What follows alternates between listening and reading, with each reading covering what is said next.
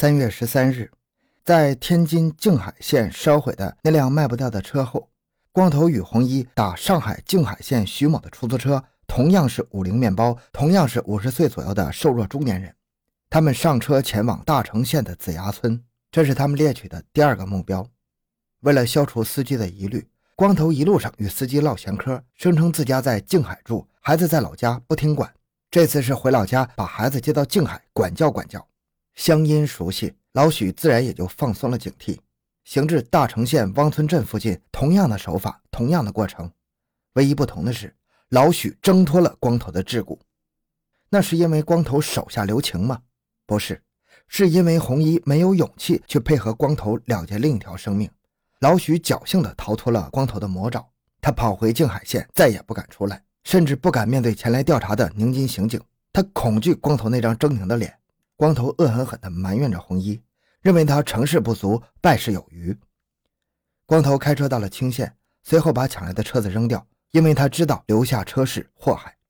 当光头还在一路杀人越货的时候，宁津警方正拼命地抓着一根线索的稻草，在河北、天津大面积的摸排。此时，他们也得到了三幺三抢劫案的情况通报。从司机的叙述中，根据光头和红衣的体貌特征、行为特点，断定两案可以并案。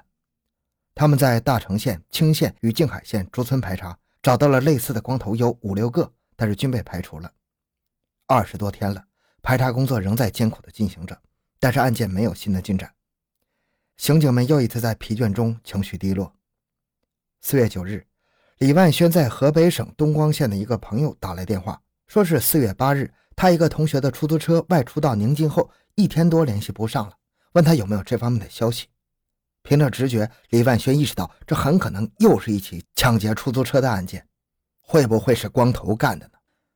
李万轩与中队长李兰军、侦查员陈刚赶赴东光，经调查，有三人租车，其中一人也是光头，租车地是东光县人民医院，出租车是五菱面包。这一条条信息与三九三幺三血案惊人的相似，难道这个光头就是他们要找的那个光头吗？那么，同案的另外两个人又是谁呢？与光头在一起的那个红衣又哪里去了呢？四月十二日，平原县警方又传来更加令人震惊的消息：十一日下午两点，在平原县人民医院，驾驶红色通用五菱的四十六岁出租车司机崔某失踪了。租车人中又有一个是光头。三天之内，百里之遥，又一起劫案在警方大规模追查之下发生了。李万轩的大脑飞速运转，太多的相似，太多的巧合。短短三十三天，纵跨鲁津冀三省市，连环发生四起劫杀案，每一起案件都有一个光头在晃动。凶手如此的丧心病狂，全市震惊，出租车司机们更是惶恐不安。随着大量的不辞辛劳的调查，案件开始柳暗花明。东光县一个出租车司机提供信息。四月八日，有三个人要租他的车去宁津，说是要去买打包机的零件。其中有一个光头，长相丑陋。司机多了个心眼儿买个打包机的零件，干嘛去那么远的宁津呢？干嘛要三个人同去呢？于是没有拉他们。司机注意到，其中有一个人曾经在车站附近的公用电话上打过一个电话，这是一条重要线索。电话迅速被查清了，是打到临沂县的苏安乡。后来根据接电话的人回想。打电话是他的外甥朱杰。此时，平原警方也根据调查，得知四幺二案失踪司机在发案的前一天曾经送过三个人，目的是齐河。这个司机回家后告诉了家人这些情况。警方没有放过这一细节，很快掌握了租车人与临沂县苏安乡有过联系。宁津、平原两地警方视线同时汇集到临沂县。朱杰，三十岁，临沂县陶家寨人。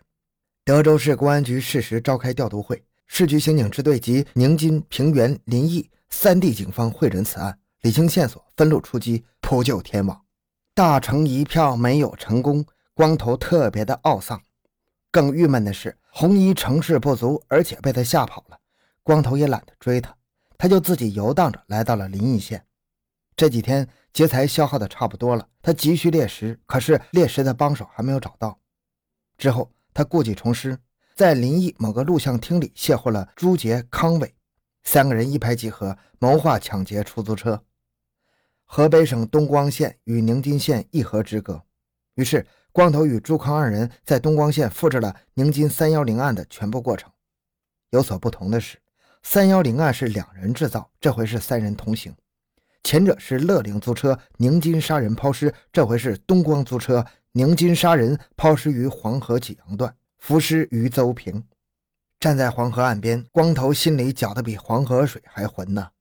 这三票做下来，没落着几个钱，人是两死一逃，现金不过是一两千，前两辆车还是一气一毁，这辆车看来也不好卖，怎么处理呢？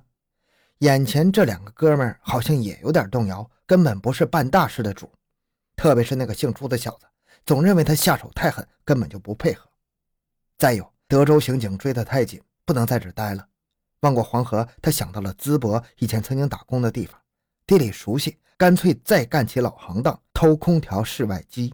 于是三个人开着五菱车越过黄河，直奔淄博。偷盗非常顺利，两天下来，车后排已经装满了空调室外机了。三人兴奋地开着车奔向销赃地，可惜他们备孕，交警拦住了他们的车。那个当口，他们哪敢耽搁？弃车飞逃，又一次鸡飞蛋打。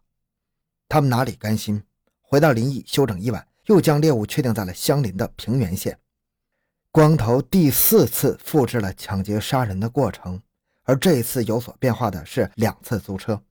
第一次没有得手，车费照付；第二天再次租用，齐河杀人，淄博埋尸。上天好像再一次捉弄他们。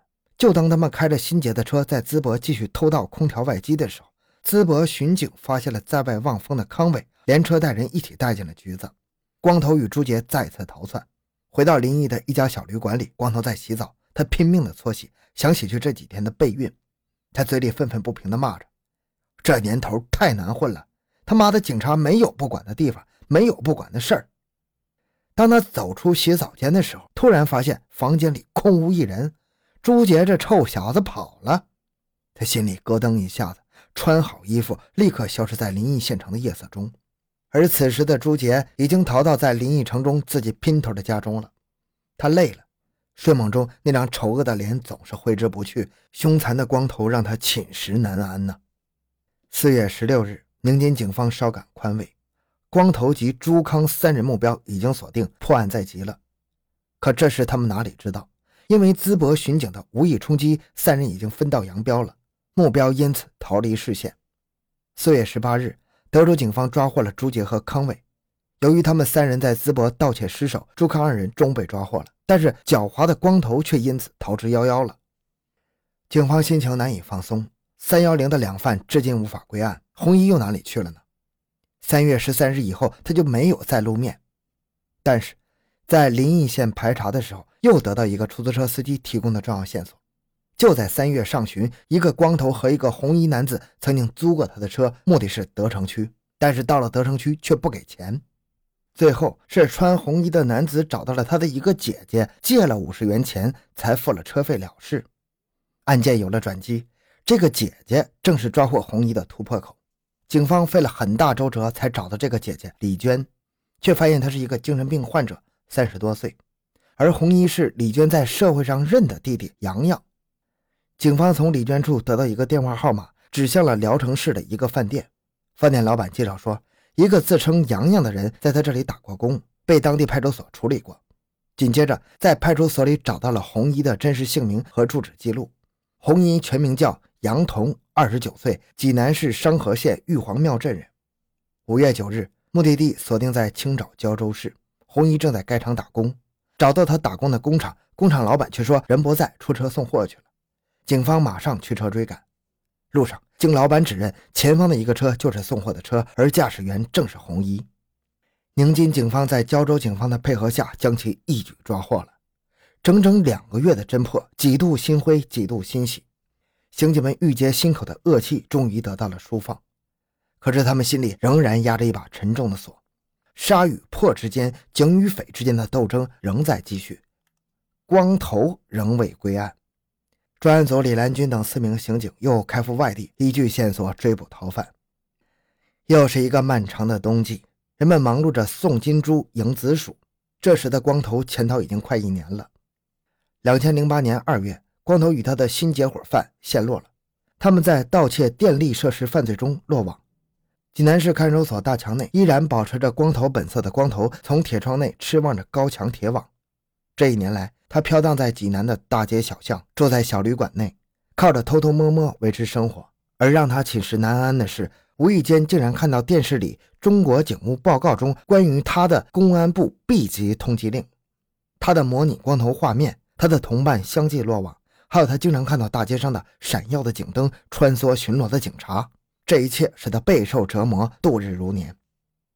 这次他意外地来到了高墙铁网之内，他再也承受不了这巨大的压力，他崩溃了。他交代了所有的罪行。此时他的姓名才为人所知，叫张逢春。一系列抢劫杀人案终于画上了一个圆满的句号。红衣杨童被判处死缓，朱杰、康伟和光头张逢春被判处死刑。好，这个案子就讲到这里。小东的个人微信号六五七六二六六，感谢您的收听，咱们下期再见。